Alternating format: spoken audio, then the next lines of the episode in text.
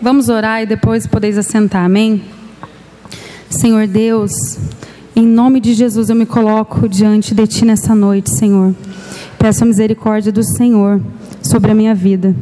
Senhor, que cada palavra que sair da minha boca, Pai, que não sejam minhas, que seja o Espírito Santo de Deus falando com a tua igreja, Pai, pois de mim eu não tenho nada.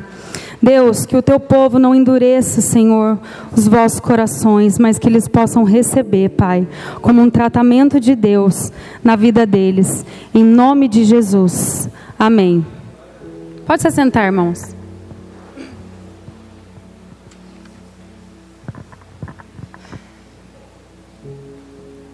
O tema aqui é idolatria, irmãos.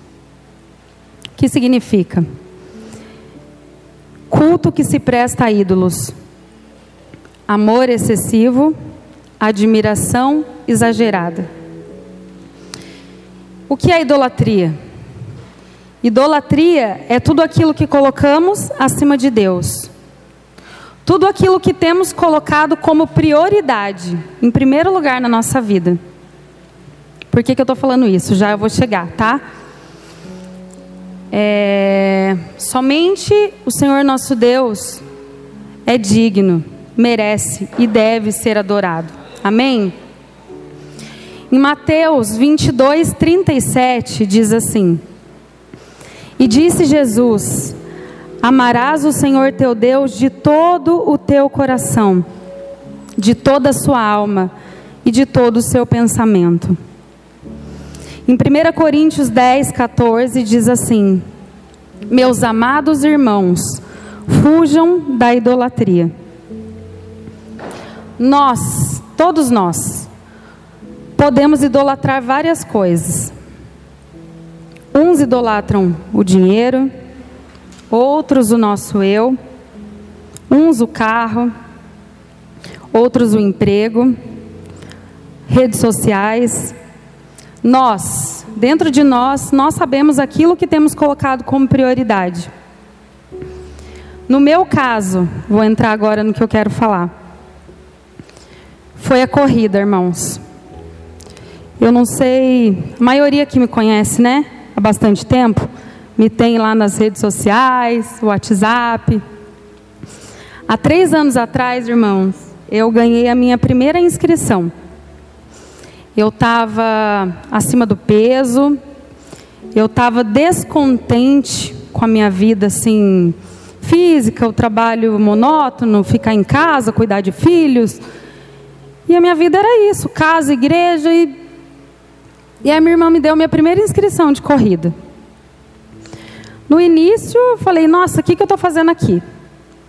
Mas depois, irmãos, eu me apaixonei pela corrida. E foi assim, Amor a primeira corrida. E eu fui indo, irmãos. Comecei a correr, todas as inscrições que tinha a princípio a minha irmã me dava. É, durante um ano, minha irmã foi pagando as minhas inscrições. E era caro, não era só a taxa de inscrição, era roupa que tinha para correr, as cidades no qual a gente ia. Já fui para Ilha Bela, para Caraguá, para Campos do Jordão. Então, assim, você paga o transporte, você paga o café, a alimentação. Irmãos, pode acreditar. Uma pessoa que sempre se achou assim firme ali na presença de Deus, de repente se viu ali, ó, balançando. Por quê? Eu já cheguei a perder, a pastora sabe, todo mundo que me conhece aqui na igreja sabe, eu não falto um culto. Desde o primeiro dia que inaugurou essa igreja, eu nunca perdi uma festa.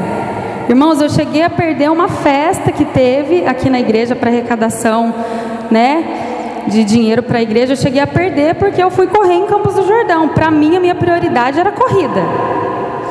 Era corrida. E o negócio era tão louco, irmãos, que aquilo me tomava por completo.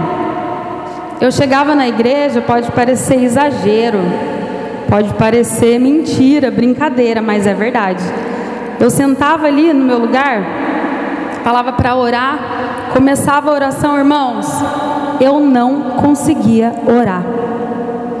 A minha cabeça só ficava corrida, corrida, corrida, foto, foto, foto, amigos, amigos, amigos, e onde eu vou correr semana que vem, e o grupo de corrida bombando, três, quatro grupos que não deixava em paz, e corria, mal terminava de correr e postava foto.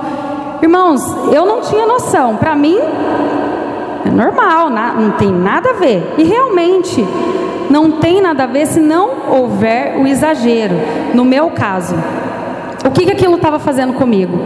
Aquilo estava me afastando da minha família, do meu esposo, dos meus filhos e do principal, que é o meu pai. Estava me afastando de Deus. E aí, irmãos, eu comecei a chegar na igreja e eu não conseguia orar. Eu não conseguia orar. E eu não sei se os irmãos lembram quem tem vindo sempre, o ano passado, chegou uma, uma época que eu acho que ficou uns dois meses, três meses direto, pregando sobre idolatria. Quando não era pastor, era outro que levantava aqui, sem saber, pregava o quê? Idolatria. Eu falava, meu Deus, essa palavra que não muda. Até comentei com a pastora que lembrei do Luiz Hermínio, que um dia uma irmã chegou para ele e falou assim: Ah, pastor, é, o pastor está repetindo a palavra, né? O pastor não sabe, mas estou vendo, o pastor está repetindo a palavra. Ele falou, irmã, não sou eu que estou repetindo a palavra, é você que está repetindo o pecado. Então, enquanto a gente estiver fazendo aquilo que está desagradando a Deus, o Senhor vai continuar falando, como o Senhor continuou falando comigo. E era todo culto, era culto de sexta, era culto de domingo, até na oração de quarta. Às vezes alguém levantava para falar sobre isso. Eu falei, meu Deus, e se não bastasse, os irmãos lembram também é, quando foi trago aqui o estudo sobre a Mulher Maravilha, né? Como que eu fui descobrir é, que eu estava idolatrando? Primeiro que a palavra já estava tratando comigo, né? Era um confronto diário que eu não queria aceitar. E eu não queria mesmo, e eu saía daqui brava com a pastora, que eu falava, meu Deus, o povo está falando da minha vida para ela, e eu saía daqui de verdade brava. E aí Deus revelou para a pastora a respeito lá da Mulher Maravilha e ninguém sabia de nada. E começou a pregar e falando da Mulher Maravilha. O Hugo sabe, meus cunhados, quem está em casa sabe, que eu coleciono as minhas medalhas de corrida. Então no canto do meu guarda-roupa, eu devo ter lá umas 60 medalhas. E tudo meu era da Mulher Maravilha. Participei de duas corridas que teve em São Paulo, ganhei a roupa, paguei absurdamente caro, como eu já disse, eu gastava todo o meu dinheiro com isso. Irmãos, eu sempre fui de guardar dinheiro. Pensa em dois anos que eu assim não conseguia ter um real em mãos. Falava, vamos comer, não tem dinheiro, porque o meu dinheiro era tudo investido nisso. E aí Mulher Maravilha, Mulher Maravilha, falando da Mulher Maravilha. E assim, bem onde ficam os meus, as minhas medalhas, eu tinha um quadro.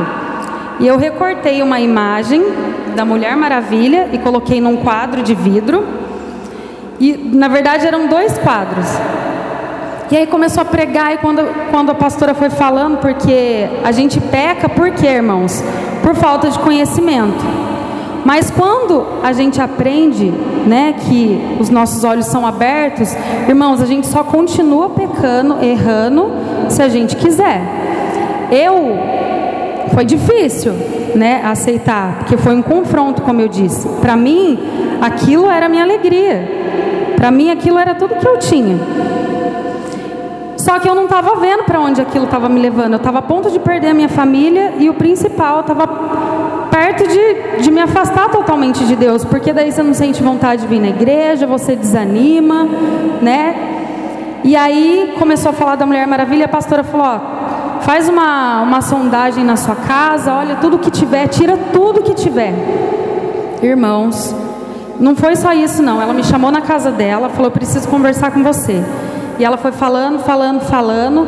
Ela falou: ó, chega lá, isso pode ter influência sobre os seus filhos e uma série de coisas que todos que estiveram aqui né, e participaram do estudo é, sabe. Ela falou: ó, junta tudo que tiver na sua casa e dá fim e queima. Irmãos, quando eu comecei a tirar, quando ela falou: você não vai conseguir. Ela falou: a princípio vai ser difícil, você não vai conseguir, mas seja forte. Irmãos, e realmente ela tinha razão. Comecei a juntar. E tinha medalha, as roupas que eu cheguei a pagar 200 reais mais as medalhas, as coisas da Rafaela. A Rafaela tinha calça, tinha camiseta. Irmãos, eu tinha tanta coisa, o quadro. Eu tirei o quadro assim, nossa, com uma dor no meu coração, naquele momento. Mas depois eu falei, Senhor, eu não quero isso para minha vida, então tira isso de mim, em nome de Jesus. E graças a Deus, irmãos, né? Eu tirei. Graças a Deus na minha casa hoje não tem nada, nem se fala de Mulher Maravilha. Até as crianças, naquela, é, no final do ano a gente foi para casa de uma cunhada e a gente, eles ganharam uma lembrancinha. Uns podem falar, ah, não tem nada a ver, irmãos. O negócio do nada a ver está entrando na nossa casa, está destruindo a nossa família, tá? Aí o que, que a gente fez? Conversou com as crianças a respeito. A Rafaela entendeu. Ela tinha até ganho uma, um bonequinho da Mulher Maravilha feito de crochê. A gente falou, Rafaela, Deus não se agrada, filha. Explicamos a situação. Ela mesma jogou o bonequinho no lixo e amém. E aí aqui, irmãos, é, a idolatria, ela é um pecado que atinge a todos nós. Portanto, precisamos vigiar para não cair, pois o pecado nos afasta de Deus, como eu já disse, e nós nos tornamos escravos, porque é assim que eu me vejo, como eu estava, como escravo. Eu não conseguia me libertar daquilo, irmãos. Eu não tinha força para me libertar daquilo. Para mim, não tinha nada a ver. Mas eu não estava vendo o sofrimento que eu estava causando, né, na minha família, deixando eles. Imagina, saía às vezes três e meia, quatro horas da manhã para correr e voltava cinco e meia da tarde, chegava às vezes só tomava um banho para estar na igreja, porque tinha que arcar com o meu compromisso, honrar com o meu compromisso. Mas o coração não estava aqui. A minha adoração não estava aqui. Mas Deus, irmãos, Ele é misericordioso. E olha só, aqui diz em João 8,34: Digo a vocês a verdade. Todo aquele que vive pecando é escravo do pecado. Então, irmãos, o que, eu quero dizer nessa noite? Se houver algo, alguma coisa que vocês têm colocado como prioridade nas suas vidas, façam uma sondagem dentro de vocês, uma reflexão. Pede perdão para Deus, irmãos, porque o negócio é sério.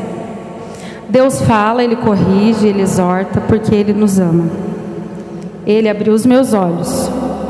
E eu estou compartilhando isso porque para que Deus possa, para que o Espírito Santo de Deus possa abrir os olhos dos irmãos nessa noite. Eu não sei, não sei é, se há alguma coisa, mas se há, eu creio que o Espírito de Deus há de revelar. Falei, olha, como escrevi aqui, como fugimos da idolatria, colocando Deus em primeiro lugar em tudo que a gente for fazer. Então, irmãos, em tudo, no seu trabalho, você vai trabalhar, Senhor. O Senhor é o Deus da minha vida, é o Senhor quem provê a glória toda dele, irmão. A glória toda dele. Nós não podemos dar glória a nada que não seja Ele. Amém? Então, assim, foi a misericórdia de Deus na minha vida, tá? É, continuo correndo quando posso, porque estou com um problema na coluna. Nossa, eu gosto muito de correr, algo que me faz muito bem. Tá, eu só estou compartilhando isso porque é algo que, como diz aqui, ó, era um amor excessivo, era uma admiração exagerada, era algo que me consumia, era algo que eu não tinha força para lutar, era algo mais forte do que eu. Então, se houver alguma coisa que, que os irmãos têm feito e que tem tido esse sentimento, irmãos, repreende porque isso é idolatria. Idolatria não é só a gente adorar a imagem, não é só. Amém? Os irmãos entenderam? Então, que Deus abençoe. E é isso. Amém? Glória a Deus.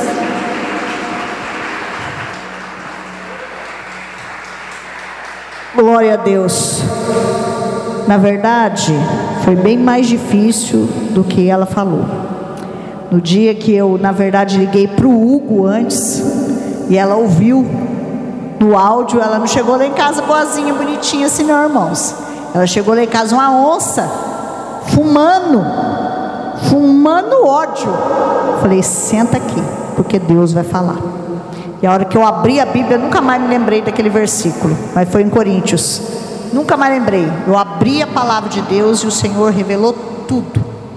Por que, que a senhora pediu para ela falar isso hoje? Porque mais uma vez o Senhor está dizendo para o meu coração e para o teu que há perigos dentro da nossa casa. Perigos dentro da nossa casa. E eu vou dizer uma coisa para vocês: muitas vezes a gente acha que esse perigo é algo físico somente, ou algo de imagem, de santo. Não. Tem vários tipos de filosofias que está entrando dentro da nossa casa, de maneira sorrateira, mas não para de entrar, de maneira disfarçada. Hoje, e nós estamos falando isso para o cristão, porque eu não sei se você sabe, mas a igreja de Corintos ela foi invadida pela idolatria.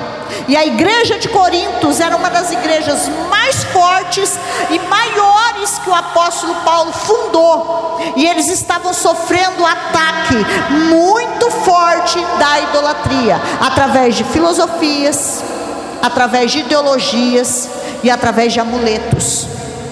Ontem, sem entrar em detalhes, ontem de ontem, eu do nada em casa estava preparando minhas coisas, o Espírito Santo, eu ia em determinado lugar, o Espírito Santo falou algo no meu coração. Tem algo consagrado lá. E é azul. Eu falei, meu Deus, nunca recebi uma revelação dessa maneira. E aí eu liguei para uma outra pessoa, falei, ah, não sei se eu estou ficando louca ou se eu estou pirada, mas eu, eu já tenho que chegar caçando algo. Agora você imagina você vai num lugar, não tem nada a ver o que você vai fazer lá, você vai caçar algo. E foi o que aconteceu.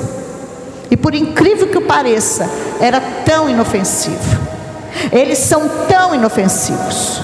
Porque a maioria das vezes, irmãos, assim como vocês trazem coisas para a gente orar e consagrar, o espírita faz isso, o candombledista faz isso, a mesa branca faz isso, os uicas faz isso, os bruxos fazem isso, os gnósticos faz isso. A cultura japonesa faz isso. E muitas vezes eles fabricam instrumentos, argumentos, é, é, instrumentos consagrados a um determinado Deus que eles servem. Eu não estou falando para você chegar, irmãos, e sair tacando fogo em tudo na sua casa, porque senão nós não vamos ter mais nada em casa. Eu estou dizendo que o povo de Deus ele tem que despertar para a consagração de tudo aquilo que ele adquire. Ele tem que apresentar a Deus desde o momento que ele compra. Porque o ídolo em si não é nada. Eu vou mostrar para vocês na palavra. O ídolo em si não é nada. É uma imagem de barro, uma camisa escrita numa linguagem que você não entende. Ali basicamente não é nada. Mas o que está por trás daquilo é que é o perigo. E hoje, o inimigo ele achou esse meio de entrar na vida do cristão. Porque hoje, irmãos, ele já não prega mais as doutrinas do cabelo, da calça, de bebida, de não sei o que. Hoje já não prega. Eu ainda sou uma das raras que prego ainda alguma coisa. Eu e mais uma turma boa. Até tem uns, uns bons líderes por aí. Mas a maioria não. A maioria hoje virou coach. E o que, que o inimigo encontrou? Uma, uma, uma metodologia de inserir na casa do cristão a sua idolatria. E isso, irmãos, nos leva ao inferno. O que, que é a idolatria? É tudo aquilo que você sacrifica. O que, que é um ídolo? O que, que eles faziam com o ídolo? Vamos lá, vamos falar da estátua de Moloque. Moloque tem aquele desenho do pica-pau. Não sei se vocês já viram um que solta fogo. Antigo, o pessoal mais velho aqui vai lembrar que tem uma mocinha que dança, tentando jogar o pica-pau dentro do fogo. Quem se lembra? Aquilo é um deus Moloque. Aquela imagem é Moloque. E aí o que, que acontece? Eram sacrificados o que? A imagem em si foi construída por homem, de pedra. É uma imagem. Um homem de dentes e boca grande, um, bicho. A imagem em si não tem poder nenhum. Mas através do momento que ela, a, a partir do momento que ela foi criada para aquilo ali, e aquilo ali foi a divindade foi possuída naquilo ali, começou a se fazer sacrifício. Toda vez que você começa a sacrificar em cima de algo, ele vira um ídolo. Todas as vezes que você começa a sacrificar em cima de algo. E o que, que é sacrificar, irmãos? É dar seu tempo, dar seu dinheiro, dar sua dedicação e a maior parte da sua vida em cima daquilo. Isso é sacrifício. Isso é sacrifício. Eu comecei o estudo do, das finanças, o material. A primeira coisa que eu li que já fez assim, ó, pá, aonde você tem colocado, aonde você tem priorizado colocar o seu dinheiro? É no que? Em roupa? É em calçado? É em alimento para animal? É na igreja? É na sua vida da beleza? Ali vai mostrar qual é o Deus que você serve. Se eu e você começarmos a entender isso, Irmãos, nós vamos abrir os nossos olhos para essa argumentação satânica que está destruindo a vida do cristão. Que está tirando o cristão do verdadeiro propósito da santificação diária, e ele está sacrificando a maior parte da sua vida em cima de ídolos. Agora vamos ver o que, a Bíblia diz. Vamos ver o que a Bíblia diz. E vou dizer uma coisa: você não faz consciente, começa inconsciente te é apresentado de uma maneira simples, bonita, singela e inconsciente. E aquilo vai tomando uma proporção, vai tomando uma proporção, vai tomando uma proporção. Quando você vê, você está envolvida, é como uma serpente. Você está envolvido naquilo diretamente. E não consegue sair sozinho. Só que tem uma coisa: quem é que tem que tirar? Quem é que tem que renunciar? Eu e você. Eu falei para a Daiane: eu posso até ir aí, mas quem tem que tomar atitude de pegar e tirar é você. E ela começou a chorar e ela falou: está sendo muito difícil, porque ali tem tempo, ali tem dinheiro, ali tem prioridade, ali tem amor. E você chegar a um ponto de ter que destruir um objeto que custa 200, 300 reais, dói. Mas eu posso dizer uma coisa: não tenha medo de destruir aquilo que quer destruir a sua vida. Não tenha dó. Vamos ver o que diz a palavra? Romanos capítulo 1.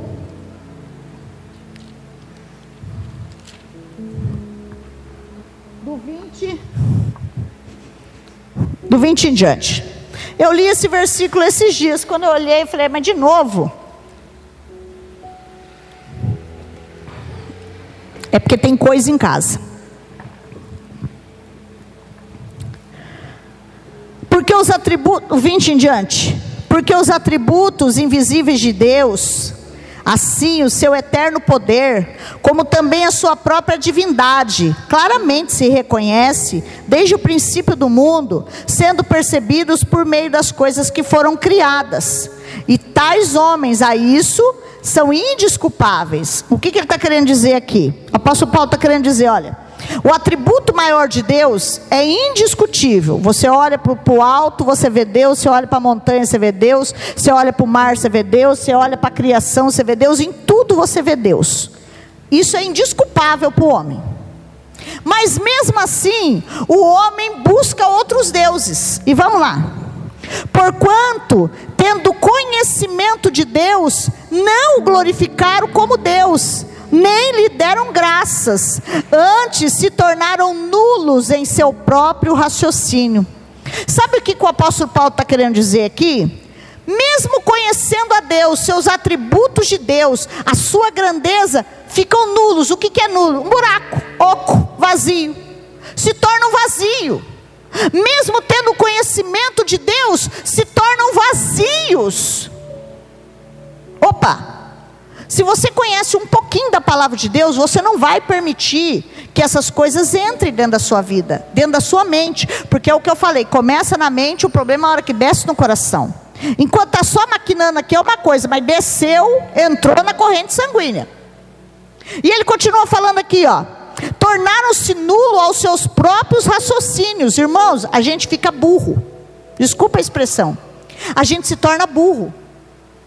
Fica tão cego, tão cego, tão cego, que fica burro, não consegue enxergar. O que, que é o burro, irmão? Você já viu o burro? Burro é um animal orelhudinho? Não, irmãos, o burro, ele é um animal que para ele fazer, ele só anda assim, ó. Ele tem que andar assim, porque ele não sabe para onde vai. É um, um coitado. A gente se torna coitado tendo conhecimento de Deus. A gente se torna vazio tendo conhecimento de Deus. E muitas vezes, irmãos, tem tanto nego aí cheio do conhecimento vazio por dentro. E olha aqui. Se tornaram nulos em seus próprios raciocínios. Olha aqui, irmãos. O nosso raciocínio é perigoso. É muito perigoso. Eu, eu contei aqui para vocês, eu estava conversando com uma determinada pessoa, um, adolescente essa semana, e ele chegou na conclusão, ó, dentro, viveu na igreja, vive na igreja. Ele chegou na conclusão que para ser salvo, é só fazer as boas obras. Eu falei, ué, você andou visitando Bezerra de Menezes, casa de Marcela? Você andou visitando casa de, de, de mesa branca? Não, o meu raciocínio chegou nisso. Uma pessoa inteligentíssima. Olha o perigo. Falei, puxa vida, vou ter que sentar e vou ter que sentar de novo com eles, vou voltar o ano que vem no A, E, I, O, U. Porque o raciocínio humano tem feito as pessoas ir para o buraco. Aí olha aqui. Inculcando-se por sábios, se tornaram loucos. Irmãos, a gente acha que a gente é muito esperto demais. E a gente tá, para Deus nós somos loucos a gente continua fazendo as besteiras. Tornamos uns loucos. Aí ele continua aqui, ó. E mudaram a glória de Deus incorruptível, a semelhança da imagem de homem corruptível, bem como aves, quadrúpedes, répteis. Agora eu vou complementar aqui: internet. Beleza, irmãos, está um negócio agora, é moda. Por exemplo, esses dias mesmo eu vi uma mocinha que eu tenho seguido, que passou por uma determinada situação aí, foi espancada, até mostrei o vídeo para algumas pessoas. Irmãos, agora tá numa vaidade, coitadinha, numa vaidade, botou a boca, a boca dessa Falei, meu Deus, será que eles não vê que está exagerando? Começa a virar um exagero. Eu tenho amigos, irmãos. Irmãos, eles furam tanto a cara que eu falei, meu Deus, se botar na água, tá, vai vazar. E aqui e ali o negócio já é bonito, já é tão bonito, mas não é um exagero, irmãos, não está contente com nada. E ali vai o seu dinheiro, e ali vai a sua prioridade, e ali vai o seu tempo, e ali vai, e vai, e vai, e não vê, porque se tornaram loucos, vazios. Vai perdendo a presença de Deus, irmãos, e vai colocando outras coisas no lugar. E ele termina aqui, ó. Trocaram e mudaram a glória de Deus, irmãos, que é incorruptível, para coisas corruptíveis. Irmãos, a gente pode fazer o que for nessa vida para ficar bonito, para ficar em forma, e precisa. Eu não estou aqui porque não é porque eu tenho uma vida sedentária que eu estou dizendo para você, faça isso. Não, eu vou pagar o meu preço pela minha vida sedentária. Mas tem equilíbrio. Tenha equilíbrio. Porque o problema, irmãos, que a gente começa achando que tem o um controle das coisas, quando a gente vê, não tem. É igual começar a beber. Eu vou beber socialmente. Aí começa a beber na segunda, depois vai para terça, vai para quarta, vai para quinta, vai para sexta, está bebendo 366 dias do ano, porque até o ano bissexto que não tem, ele cria para beber. Assim começa com a maconha, assim começa com tudo que rouba o seu tempo e o seu dinheiro. E vai, irmãos. E aí vai. E não para por aí. Tem, e você quer perceber uma coisa? Você quer descobrir se tem alguma coisa errada dentro da tua casa? Olha para o ambiente da tua casa. Criança não dorme bem à noite. É bicho que começa a ficar esquisito. Eu tenho um, um caso lá perto da minha casa, irmãos. Os bichos é tudo perturbado. Mas por quê? Porque todo mundo lá é perturbado. Até o coitado dos bichos é perturbado porque ele não tem paz no ambiente dele. Deve ter muita coisa lá dentro. E quando às vezes você coloca algo dentro da sua casa que você não sabe, que aquilo está sendo alimentado por demônios, seus filhos brigam, seus filhos não dormem, você não dorme, começa a aparecer coisa para você, é vulto que passa correndo, porque o dono daquela porcaria está ali. Está ali. Eu vim atrás disso aqui que me pertence, porque ele é um espírito, irmãos, ele não tem corpo. Ele não tem corpo. Ele vem atrás de alguma coisa. E ele está ali. E de repente, do nada, você fala: Minha vida virou. Minha vida bagunçou. E está ali. Alguém que veio e deixou na sua casa. Um presente que você ganhou, uma roupa que você ganhou. Outro dia me deram umas roupas muito boas. Uma pessoa que eu amo, que eu gosto muito. Umas três vezes eu peguei a blusa para vestir. Lavei toda a blusa, blusa novinha, lavei a blusa, vesti. Pá, tirei. Pegou outra blusa. Quer saber? Não quero nada disso aqui dentro. Tirei tudo. Tirei tudo. Porque eu não me senti bem. E às vezes, irmão, você está ali apegado a um sapato velho que você ganhou, não sabe nem de onde veio. Às vezes aquele sapato velho já andou em tudo quanto é casa de umbanda, de quimbanda, de candomblé. E outras coisitas mais. Às vezes aquilo é fruto de roubo. Por isso que eu não compro nada usado para a igreja, sabia? Por esse motivo. Essas caixas aqui veio de uma igreja, mas se eu falar para vocês que eu sou feliz com ela, eu não sou. Por quê? Não sei. Está aqui porque tem que estar. Tá, porque se eu pudesse hoje passar um cartão que eu não tenho mais, está tá parcelado até a vida inteira, que agora parcelei do reparcelamento, eu ia lá e comprava tudo novo. Não gosto de nada usado. Não gosto de nada emprestado. Você está entendendo? Isso não é orgulho, irmãos. Isso é prudência, vigilância. Continuando. A gente pensa que está com óculos. Então ele vem através de roupas, através de ideologias, através de músicas, através de filmes. Irmãos, não é possível que uma pessoa passe cinco horas assistindo uma série. Eu gosto de série policial, amo aquele Chicago PD, Fire, aquelas coisas lá. Pastora, quantas horas por dia você perde naquilo ali? Uma vez na semana, que acho que é uma hora e vinte só. Que também não tem outra coisa. Só. Perco mais tempo assistindo TV Senado. E TV Escola também que eu gosto. É coisa para louco? É conhecimento. Eu gosto de conhecer as coisas. Você está entendendo? É só. Mas tem gente que senta ali de, de manhã, irmãos, vira o dia, não come. E esse povo que está no videogame? Os jovens. E hoje, irmãos, que entrou esse negócio de, de, de, de online, nós temos que vigiar porque isso aí vai consumir. Porque eu sei, muitos trabalham com isso, a tendência é isso aumentar. Estou lutando cá com meus botões, porque eu ainda sou da velha guarda. Você está entendendo? O negócio, mas o negócio vai entrar de uma forma louca, que eu também já sei que isso também já é uma investida do diabo, que ele também dá as dele. E o nego vai ficar ali, irmãos, ó. Eu não sei você. Mas eu me lembro quando eu era mocinha, que eu comecei a jogar tranca. Irmãos, eu jogava tranca, levantava tarde já, mas varava madrugada, três horas da manhã, nós estávamos andando para a rua, eu irmão da, da, da, da Creuza, irmã da Creuza, Isilda. Nós andávamos para a rua de camisola, só para ir nas casas jogar tranca. Nós não estava nem aí. Irmãos, nós parecíamos um zumbi, era um cigarro e o café, um cigarro e o café. E brigava por cada tranca e, e ó, ninguém dormia. Era um vício. Hoje não é mais baralho, hoje não é mais dominó, hoje não é mais tranca, não é mais nada disso. Hoje tem outras coisas. Mas continua agindo. E agindo de forma sorrateira. E olha o que o apóstolo Paulo fala. 1 Coríntios 8, 4.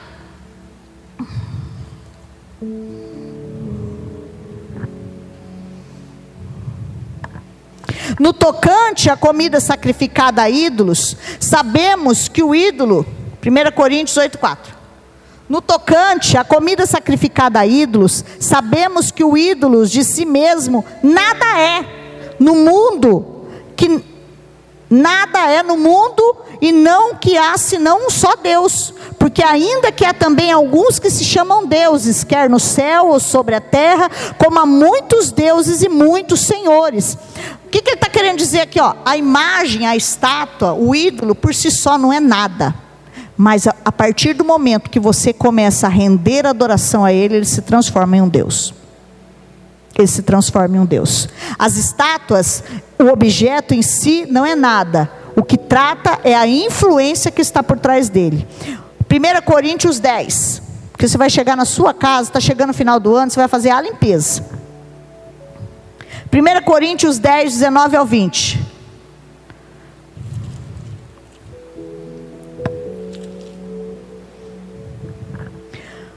Que digo, pois, que sacrificado ao ídolo é alguma coisa? Ou que o próprio ídolo tem algum valor? Antes digo que as coisas que a eles sacrificam é a demônios, que as sacrificam e não a Deus. E não quero que vos tornei associados aos demônios. Olha aqui que a palavra de Deus está dizendo de uma forma muito clara, não precisa de teologia avançada, não. Deus não quer que nós nos associemos a demônios.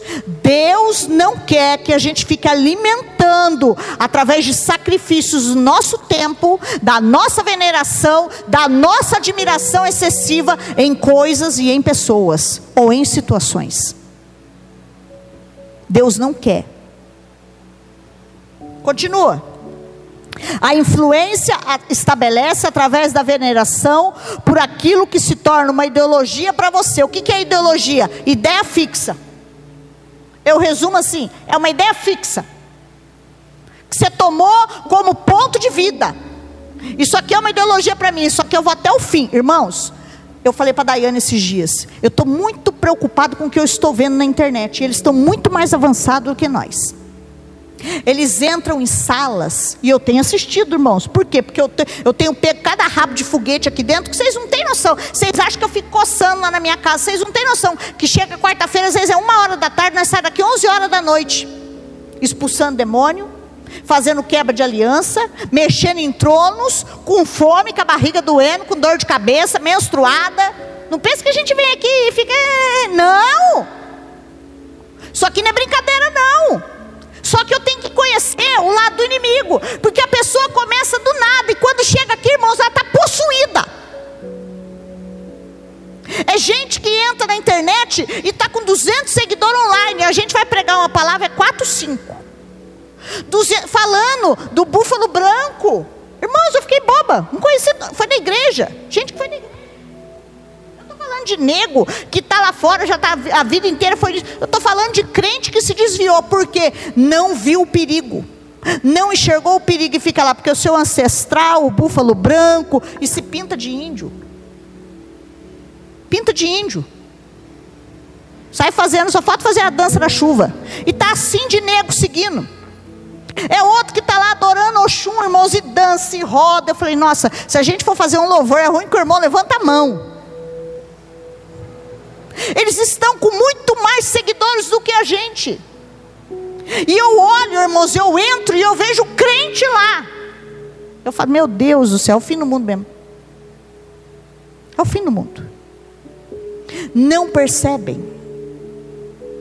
Muitas vezes você não está percebendo, mas eu quero te alertar hoje, porque a partir do momento que o conhecimento de Deus te é revelado, isso lhe será cobrado. E quando você não sabia até o dia de ontem, a partir de hoje, você chega na tua casa e olha tudo aquilo. Eu tenho uma amiga, irmãos, que ela não sabe, mas ela tem um altar de ídolos dentro de casa, de tudo coisa sagrada. Que ela trouxe de Israel, não é, Renato? Não é? Aquilo é um altar. O altar de idolatria. É azeite que está lá velho, choco, é chofar, é menorá, é não sei o que, não sei o que. Irmãos, tem mais de mil coisas.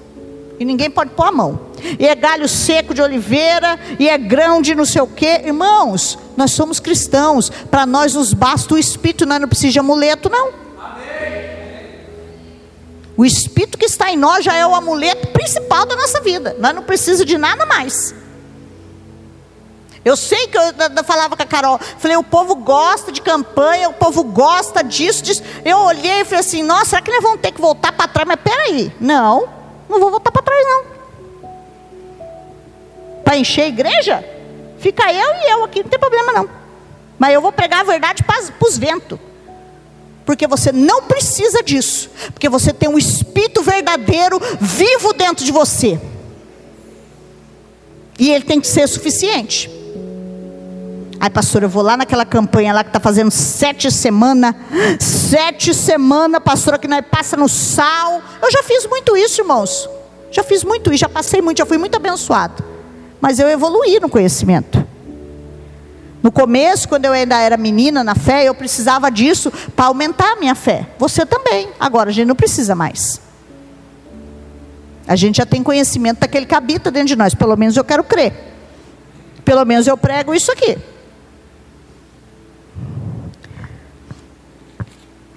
Através de cada ídolo existe um demônio.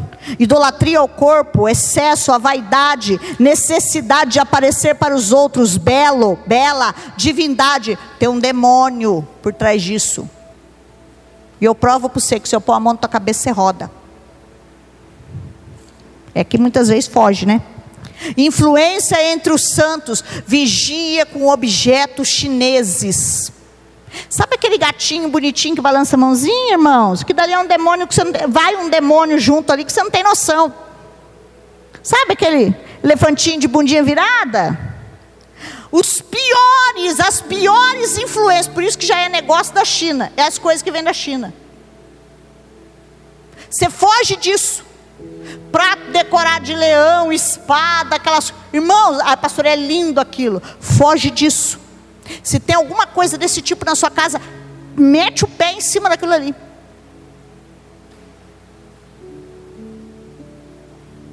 Pastora, comprei uma mandala linda. Vai estudar o que é a mandala, vou ver se você fica com ela um dia dentro da sua casa. Ou então vou fazer diferente. Pega ela, bota dentro do seu travesseiro, dorme em cima dela. Se você tiver bons sonos, você me conta. Tudo aquilo que você ganha, bota dentro do travesseiro, dorme em cima, né, pastor Zélio? Dorme em cima um dia. Depois você me conta. Chega na tua casa. Tudo que tem influência, tira, pelo amor de Deus. Porque é assim que começa. Pastor, do nada a pessoa entrou em depressão. Nós tivemos um amigo, irmãos, do nada. Vinte e tantos anos na igreja. Pulou na ponte lá, ó. Pulou, a esposa foi assistir o vídeo, pulou. Diz que foi que nem um bicho, irmãos. Você já viu o bicho pular cerca quando ele está fugindo do fogo? Ele não vê, irmãos, ele está rasgando cerca. Parou o carro, abriu a porta e foi de uma vez. Não deu nem tempo de olhar e falar assim: essa água está fria, olha, a correnteza está forte. Do nada, começou um mês atrás. Emagreceu 10 quilos. Irmãos, vem me dizer: isso aí é normal? Isso aí é de Deus? O inimigo infiltrou ali e tirou a vida dele. Infelizmente. E o inimigo tem infiltrado na casa do crente. E aí você não sabe por que, que você põe bicho, morre. Irmãos, você põe, ah, não, morreu. Morreu de novo. Morreu de novo. Tem um negócio esquisito aqui. Você está entendendo? É uma doença atrás da outra tudo isso tem uma coisa ali dentro que está influenciando, está alimentando, irmãos. Influência dos santos, vigie com coisas chinesas e japonesas. Estou estudando sobre Antônio, vocês não têm noção. O nível, não sei nem libertar a gente que mexe com isso. Você sabe, pastor? Não. Nunca fiz isso, é pelo poder do nome de Jesus mesmo. Tem pessoas que não recebem. Por que, pastor? Deixa eu explicar outra coisa que o Espírito Santo falou para mim. Por exemplo, eu, eu, o conhecimento que eu tenho da palavra, que é pouco, ainda sou menina, mas pela fé que eu tenho em Cristo Jesus. Pastor, a senhora consegue entrar num lugar onde tem imagens e sair bem? Sim, eu consigo. Eu sei me revestir na oração, eu sei entrar e eu sei sair, quietinha. Não pensa que eu vou lá, vou chutar, vou. Não. Ó, território deles, eu entro e saio quietinha. Mas nem todo mundo é assim. Tem gente que tem muito mais espírito forte, vamos dizer assim. O que é espírito forte? Tem mais conhecimento, está mais firmado na palavra e nada bala. Então ele pode estar tá com um negócio ali dentro que ele não vai sofrer tanto, mas outros não. Outros ele é mais fraco. A Bíblia fala isso, Romanos fala dos mais fortes na fé e dos mais fracos na fé. Aqueles são atacados influenciados e destruídos. Por isso que nem todo mundo dentro da casa sente. Por isso que os mais atacados é as crianças, irmãos. Que botam a tranqueira dentro da casa, elas não dormem à noite, elas não comem, elas, não comem, elas começam a vomitar, começa um negócio esquisito que você não sabe de onde. Fala, de repente o negócio virou aqui. Tem muitos casos que eu nem falo para vocês aqui. Que também não convém. Mas que começa assim. E aí você chega lá, é uma panela velha, não sei da onde, que era do meu bisavô, que era do centro de Umbanda, que não sei o quê. O que está fazendo aqui? A herança do meu bisavô. lá, irmãos, e por trás está o demônio que comeu naquele prato muitos anos. Amém? Tem pessoas que não recebem essas influências, mas outras sim, e aí precisa fazer a limpeza. Hoje, o inimigo ataca, irmãos, de todos os lados. Nós estamos vivendo nos tempos de Noé. A Bíblia diz que nos últimos dias nós viveríamos como nos dias de Noé. Naquela época tudo podia, estava tudo bonito, porque a Bíblia diz que o Senhor, quando o Senhor sai como centro da minha vida e da sua, porque ele sai, irmãos, você tira ele. Eu vou te provar na palavra. Nós somos entregues às maiores concupiscências da carne. Você quer ver? Então abre aí a tua Bíblia.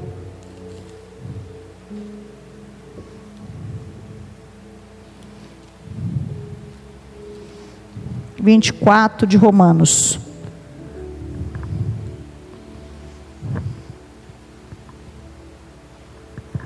Romanos 1, 24. Volta lá no começo.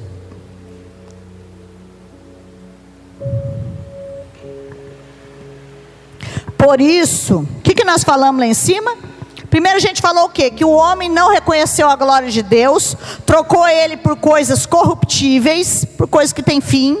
E aí o que, que ele faz? Por isso, a gente se torna vazio, vou relembrar. Se torna oco, vazio, acha que é muito sábio, mas é louco, a palavra diz. E aí o que acontece? Por isso, Deus entregou tais homens às suas próprias concupiscências, concupiscências do seu próprio corpo e coração, para desonrar o seu corpo entre si. Eu costumo dizer que essa aqui é a, a prisão da ira de Deus. A prisão da ira de Deus, é como quem diz: você quer? Você está fazendo a sua escolha. Então eu vou me afastar. E aí você vai ser entregue a todas as concupiscências da carne. E aí, olha o que, que ele fala.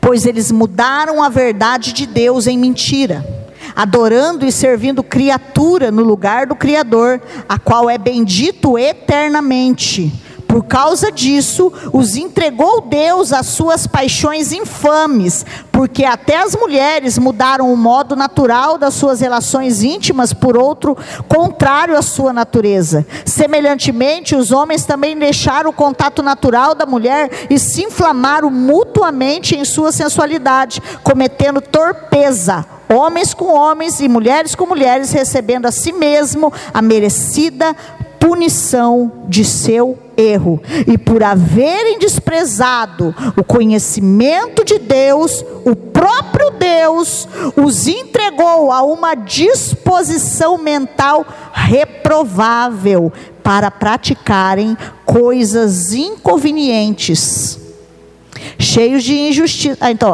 aqui eu não preciso nem falar muita coisa. Quando nós tiramos Deus da centralidade da nossa vida, tudo que não presta vai começar a passar na sua cabeça, você vai começar a fazer. Não, eu tenho controle. Então eu aposto com você. Eu aposto com você.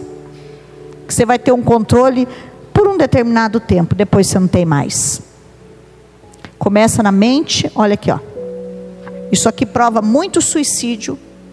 Isso aqui prova muitas coisas e por haverem desprezado o conhecimento de Deus, o próprio Deus os entregou a uma disposição mental reprovável para praticarem coisas inconvenientes. E aí ele vem com uma lista aqui, ó uma lista, cheios de toda injustiça, malícia, avareza, maldade, possuídos de inveja, homicidas, contendas, dolo, malignidade, defamadores, caluniadores, aborrecidos de Deus, insolentes, soberbos, presunçosos, inventores de males, desobedientes a pais, insensatos, pérfidos, sem afeição natural. Irmãos, o que é sem afeição natural? Não ama nem filho, não ama nem esposa, não ama nem pai, não ama nem mãe. É isso aqui, ó. Tira Deus do lugar, Deus entrega eles aos pensamentos deles. Ora, conhecendo eles a sentença de Deus, que são passíveis de morte, as tais coisas praticam, não somente as fazem, mas também aprovam os que assim procedem. E vou dizer mais. Eu tenho aqui Salmos 81, 11 e 12 para quem está marcando, Provérbios 1, 23 ao 31 e Oséias 4, 17. Mostra toda a punição que cai sobre a vida do homem quando ele abandona Deus. E às vezes você está dentro da igreja, mas Deus está lá fora. Como a Daiane estava falando aqui. Ela estava dentro da igreja, mas o pensamento não estava na adoração. E eu quero louvar a Deus pela vida dela, pela coragem, porque eu liguei para ela e falei: Você falaria hoje, se você quiser, filha, você não é obrigada a nada. Ela, claro, pode abrir os olhos de muita gente. Estava dentro da igreja, vinha cumprir o compromisso. E às vezes, irmão, você está vindo obrigado. Não vem obrigado, não. Não vem. Venha porque você ama o mestre. Saia da sua casa disposto. Não, eu vou lá porque Ele é o Criador de todas as coisas. Eu vou lá porque, mesmo enfraquecido, eu preciso desse alimento, que é o alimento que vai transformar o meu conhecimento, que vai limpar a minha mente. Quando eu e você nos dispusemos a tudo isso, irmãos, as outras coisas começam a ficar em segundo lugar. Às vezes eu sei que eu solto umas fortes aqui, né? Quando eu falo que o Senhor vem em primeiro lugar, Ele vem em primeiro lugar na minha vida. Ele vem, irmãos. Isso aqui não foi da noite para o dia. Isso aqui é renúncia em cima de renúncia. Em vez de sacrificar a minha vontade, eu sacrifiquei as coisas de Deus. Em vez de sacrificar as minhas vontades, eu sacrifiquei as coisas do Pai. Confesso para vocês, não é fácil.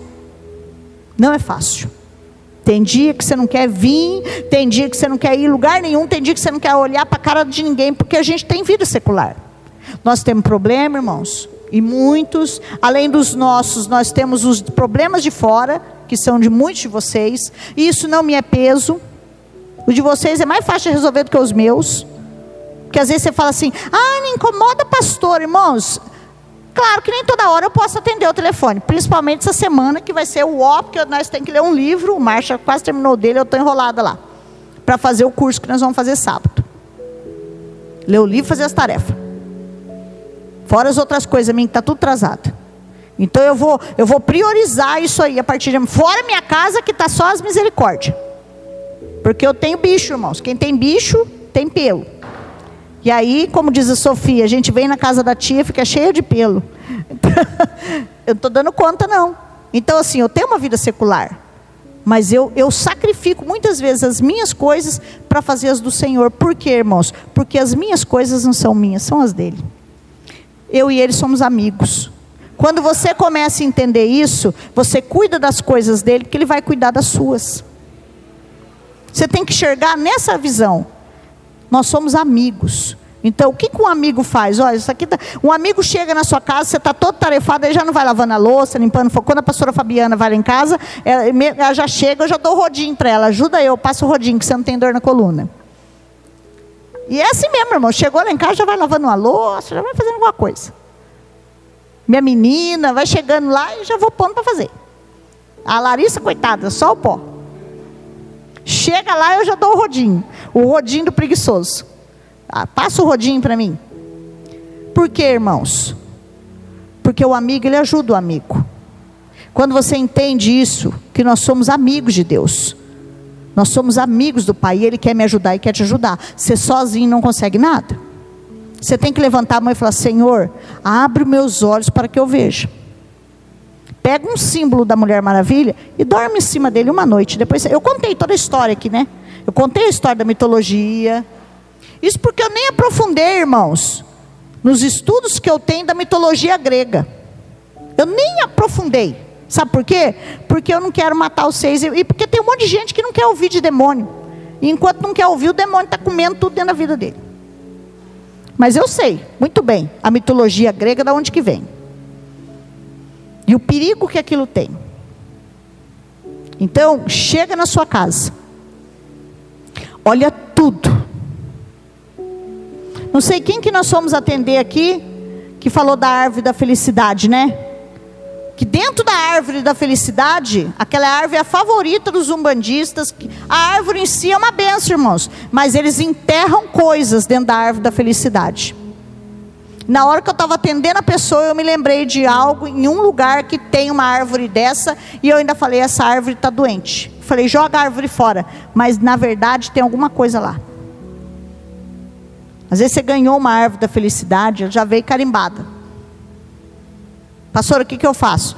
Cavuca ela todinha, dá uma olhada, troca ela de vaso, passa lá no Teodoro Flores, compra um vaso novo, uma terra nova, uma decoração nova, e vê se não tem nada lá. Pastora, ganhei, era do meu avô, do meu bisavô, essa planta tem 30 anos. Toma cuidado. Chegue e dá uma olhada na sua casa. Vê se tem esses objetos que tem símbolos chineses, mandalas, cruzes invertidas. Ai, pastor, isso aí era pregado há 20 anos atrás. Então, chegamos na hora de começar a agir. Camisa que você vai comprar, irmão, você não sabe o que significa? Não compra. Se você não tem o inglês, não compra. Se você não tem o chinês, não compra. Se você não tem o árabe, não compra. Eu lembro quando a gente foi para o Egito e o pessoal passou lá nos árabes. Ah, eu vou levar uma música. Uma, eu falei, ó, primeiro que egípcio você não pode confiar, árabe muito menos. Eu sei, irmãos, que o povo comprou camiseta, eles falavam, ah, eu, eu quero isso. E eu vi uns caras que eles bordavam lá na hora, dando risada. Eu falei, esses caras estão vendendo coisa aqui, que esse povo está levando camiseta, não sabe nem o que está escrito. Aí comprei meu nome em hebraico. Aí comprei, eu pensei comigo, é ruim que eu entro nessa, hein? Então você toma cuidado. Tudo isso tem influência. E aquilo ali leva uma carga espiritual. Chega passando a faxina. Passa a olhada. E aquilo que você pôr a mão, que arrepiar você, você queima. Depois você me conta. Pastor, eu estou com dúvida. Dorme em cima daquilo ali, depois você me fala. Se você tiver um sono de Deus, não tem nada ali. Se você não tiver essa fé de orar, consagrar e quebrar, você quebra. Você quebra coisa. Se você tiver essa fé, peguei, consagrei, quebrei. Vou continuar com aquilo ali.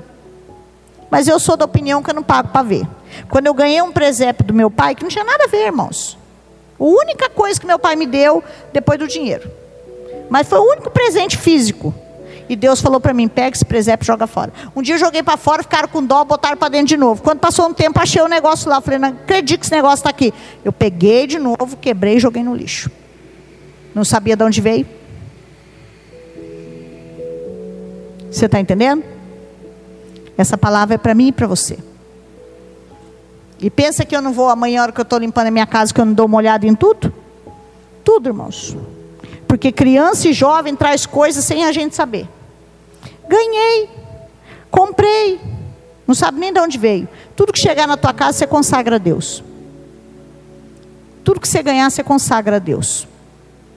Você vai tirar 50% das lutas que muitas vezes você passa. É só essa palavra dessa noite.